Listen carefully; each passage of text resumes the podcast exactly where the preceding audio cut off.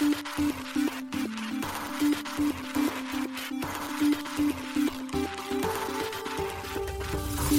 しい経済ニュース。この番組では伝統者のメディア新しい経済が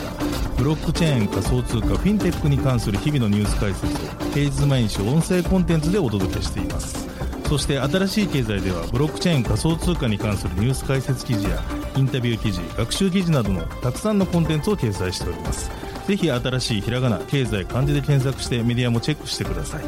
そして LINE 公式アカウントではメディアの更新情報を配信しております。LINE 公式アカウントにもぜひご登録ください。この番組は株式会社フィナンシェの提供でお送りします。フィナンシェはスポーツチームやエンタメプロジェクト DAO などのトークンを購入して支援ができる新しいクラウドファンディングサービスです。サッカー J リーグ野球バスケなどのプロスポーツチームをはじめ映画やアイドルインフルエンサーなど100以上のプロジェクトのトークンがフィナンシェで購入できます。さらにトークン購入者はプロジェクトに応じたキャンペーンの参加や NFT などの特典もぜひ iOS や Android でフィナンシェのスマホアプリを入れて新たな応援体験を味わってください。あなたの夢がみんなの財産になる。フィナンシェ。現当社新しい経済編集部の大津賀です。高橋です。はい本日は8月の22日火曜日です。今日のニュースいきましょう。コインベースがサークルに出資で USDC のガバナンス移行新たなブロックチェーン対応も。クラーケン、ペイパルのステーブルコイン、ペイパル USD、PYUSD 取引開始。国内初、OK コインジャパンにアービトラム上場へ、ネイティブと ERC20 で、バイナンスがユーロ決済圏での入出金を一時停止、決済業者との問題理由か、ケニアワールドコインの調査委員会を結成、報道。マジックエデンが約1.4億円規模のクリエイターファンド設立、ポリゴン上からブルーチップ NFT 輩出を目指し、一つ目のニュースは、コインベースとサークルが USDC の新たな取り組みというニュースです。米大手暗号資産取引所、コインベース及びステーブルコイン発行企業、サークルが米ドルステーブルコインに関する両社の新たな取り組みについて8月21日に発表しました。なお、この発表は、コインベース CEO のブライアン・アームストロング氏と、サークル CEO のジェレミー・アレール氏の連名によるものです。発表によるとコインベースはサークルの少数株式取得による出資を行い、ステーブルコイン及び USDC に関するサポートを強化するとしています。また両社が2018年に USDC を運営するために設立した共同企業体センターコンソーシアムは解散するといいます。これにより USDC の発行やガバナンスなどの発行者としての責任はサークルへ完全に譲渡されるということです。コインベースはサークルへ出資することで同社との連携を継続するとしています。なお、これについて両社は、米国及び世界中でステーブルコインに対する規制の明確化が進む中、センターコンソーシアムのような独立した統治機関の要件は不要であることに同意した、とコンソーシアム解散についての理由を語っています。また、今回両社は9月から10月にかけて USDC を新たに6つのブロックチェーンでネイティブ展開することを発表しています。具体的に対応ブロックチェーンについて言及はされていませんが、昨年9月にはアービトラム1、オプティミズム、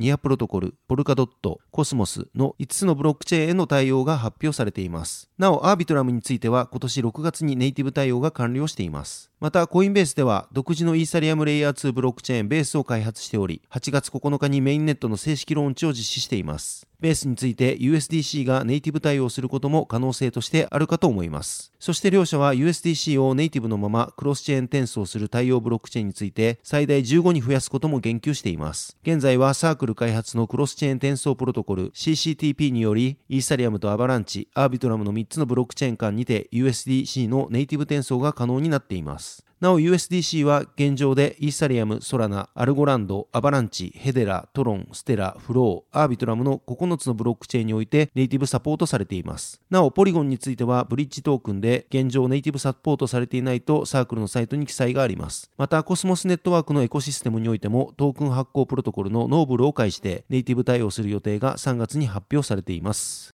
続いてのニュースは、クラーケンで PYUSD が取引開始というニュースです。米大手暗号資産取引所、クラーケンが、米決済大手ペイパルの独自ステーブルコイン、ペイパル USD、PYUSD の取引開始を8月21日に発表しました。新しい経済が調べたところ、フォビ、クリプト .com、バイビットなど PYUSD の上場や入金開始を発表している取引所はあるものの、取引開始をした中央集権取引所はクラーケンが初となっています。なお、クラーケンでは PYUST をクラーケン販売所及びクラーケンプロ取引所にて取り扱っています。取引ペアについては PYUSD に対し、米ドル及びユーロが対応するといいます。PYUSD は米ドルの価格に1対1でペッグ固定されたステーブルコインです。8月7日にペイパルがローンチを発表しました。なお、ペイパルのような大手金融会社が独自のステーブルコインを発行するのは初の事例となっています。ペイパルによると PYUSD の価値は米ドル預金、短期米国債、同様の現金相当物に100%裏付けられているといいます。発行元についてはパクソストラストカンパニーが担当しています。また PYUSD はイーサリアムブロックチェーン上で発行される ERC20 規格のトークンということです。そのため、すでに大規模で成長を続けている外部開発者コミュニティや暗号資産ウォレット、Web3 アプリケーションで PYUSD は利用できるようになるほか、暗号資産取引所でも簡単に採用可能であるとペイパルは説明しています。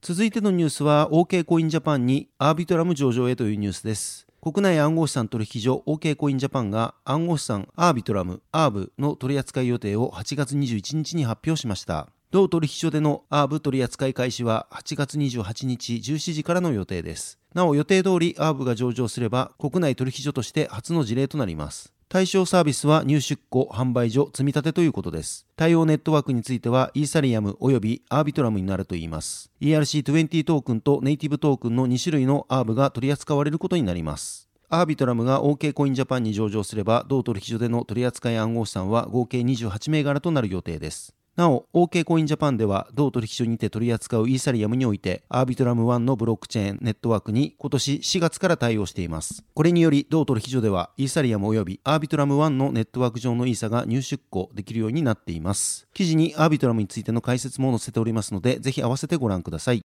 続いてのニュースは、バイナンスがユーロ決済権での入出金を一時停止、決済業者との問題理由化というニュースです。大手暗号資産取引所のバイナンスが8月22日現在、単一ユーロ決済権 SEPA を通じたユーロの出金及び入金を一時停止しています。この状況は9月25日からバイナンスの欧州提携銀行であるペイセーフペイメントソリューションズが SEPA デポジットサービスを停止することに関連したものであるとみられています。なお、バイナンスのカスタマーサポートでは X の8月21日のポストにて現在入出金が一時停止している理由をユーロ通貨の直接銀行振込はメンテナンス中であると伝えています。また、バイナンスは現在、SEPA を通じたユーロの入出金のための提携銀行を変更すると述べていますが、新しいパートナーについての詳細は明らかにしていません。なお、数日前には、バイナンスで多額のユーロを購入したと主張するユーザーが、バイナンスカスタマーサポートから受け取ったユーロ入出金の停止に関する旨のメッセージを X 上で共有しています。そのメッセージでは、PaySafe Payment Solutions が9月25日から SEPA デポジットサービスを停止することを挙げ、返金プロセスを迅速に行うために時間を要するため、ユーザーの PaySafe アカウントを早期に閉鎖したと説明。アカウントに残っているユーザー資金をできるだけ早く返金すると、バイナンスカスタマーサポートは伝えています。しかし、このユーザーの投稿に対し、同カスタマーサポートは SEPA による入出金サービスは当初お伝えした通り9月25日まで継続されるとリプライし、ユーザーが投稿したカスタマーサポートからのメッセージは誤送信であったと報告しました。また、バイナンスカスタマーサポートは SEPA デポジットサービスを停止するまでには代替手段をご用意いたしますのでご期待くださいと述べています。バイナンス US は今年4月、米国での新たな銀行パートナー探しに苦戦している様子が報じられました。これは3月に起きたシグネチャー銀行の閉鎖が影響しているとみられています。また5月22日からはグローバル版バイナンスでの A ポンドの入出金を停止することも明らかになっていました。停止の理由は A ポンドの決済事業者スクリルが A ポンドの入出金サービスの停止を、入出金サービスの提供を停止するとバイナンスへ通知したためだといいます。バイナンスはユーザーに A ポンドの入出金サービスを提供するために代替の決済事業者探しに懸命に取り組むと伝えていました。また5月にはバイナンスの合衆部門バイナンスオーストラリアがユーザーの銀行送金による同取引所へのオーストラリアドル入金が即時不可能になると発表。この原因を同社は第三者の決済プロバイダークスカルがアクセスを遮断したことによるものと説明していました。またバイナンスは昨年6月ブラジルレアルの入出金も一時停止したことがありました。この時はブラジル中央銀行によるポリシー変更のため、ブラジルレアルの入出金を運営していたブラジルの決済事業者、キャピチュアルとのパートナーシップが終了したことで入出金が一時停止されました。なお、現在は新たなブラジルの決済事業者に切り替えており、ブラジルレアルの入出金は再開されています。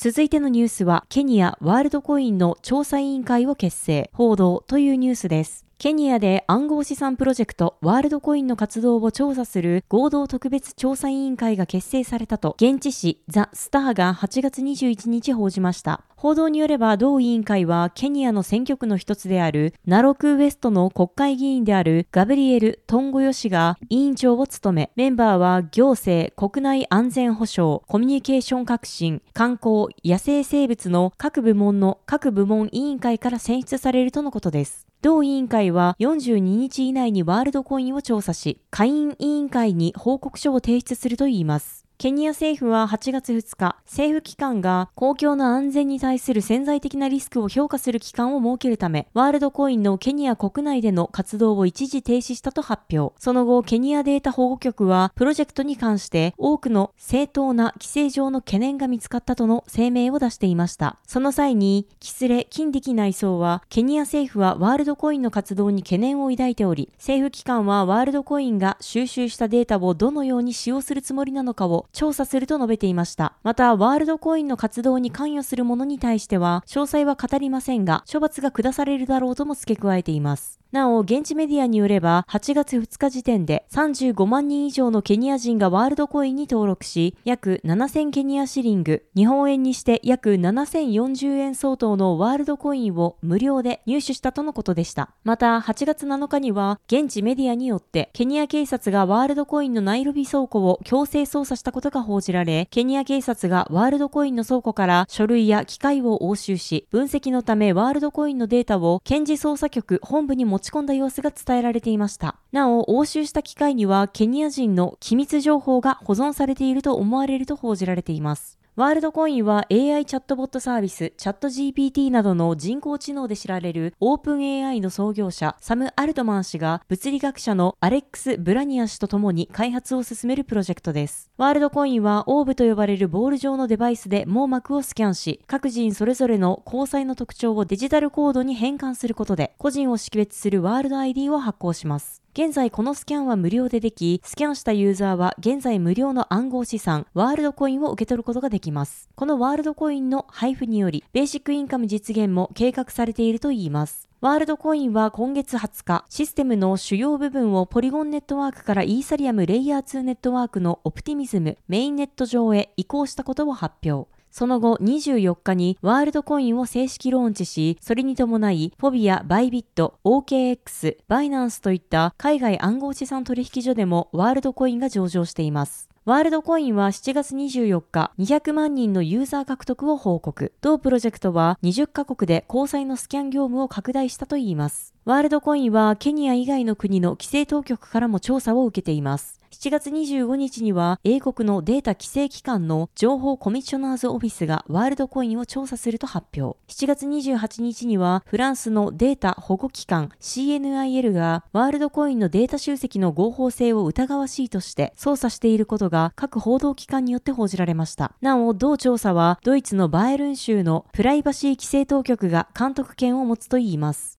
続いてのニュースは、マジックエデンが約1.4億円規模のクリエイターファンド設立、ポリゴン上からブルーチップ NFT 排出を目指しというニュースです。NFT マーケットプレイスマジックエデンが100万ドル日本円にして約1億4600万円規模のクリエイターファンド設立及び NFT クリエイターを募集開始したことを8月18日発表しました。マジックエデンは今回の取り組みについてポリゴンブロックチェーン上から次の NFT ムーブメントを引き起こす次世代のブルーチップ NFT プロジェクトを発掘するためと説明しています。今回の取り組みにより選出された NFT クリエイターについては、業界のリーダーや専門家とのパートナーシップやプロジェクトのビジョン実現に向けてクリエイターファンドより助成金が提供されるとのことです。また、同 NFT クリエイターは補助金に加え、メンターシップやマーケティング支援、技術サポート、ポリゴンエコシステムとのつながりといった支援もクリエイターファンドから受けられるといいます。なお、このプログラムに参加するために NFT クリエイターは専用サイトから応募する必要があります。NFT クリエイターの選定基準については、アイディアの独創性、プロジェクトの実現可能性、チームの強さと多様性、活気あるコミュニティを構築及び維持する計画性の有無が評価されると発表にて説明されています。マジックエデンは昨年12月よりポリゴンのサポートを開始しており、他にはソラナとイーサリアムにマルチチェーン対応しています。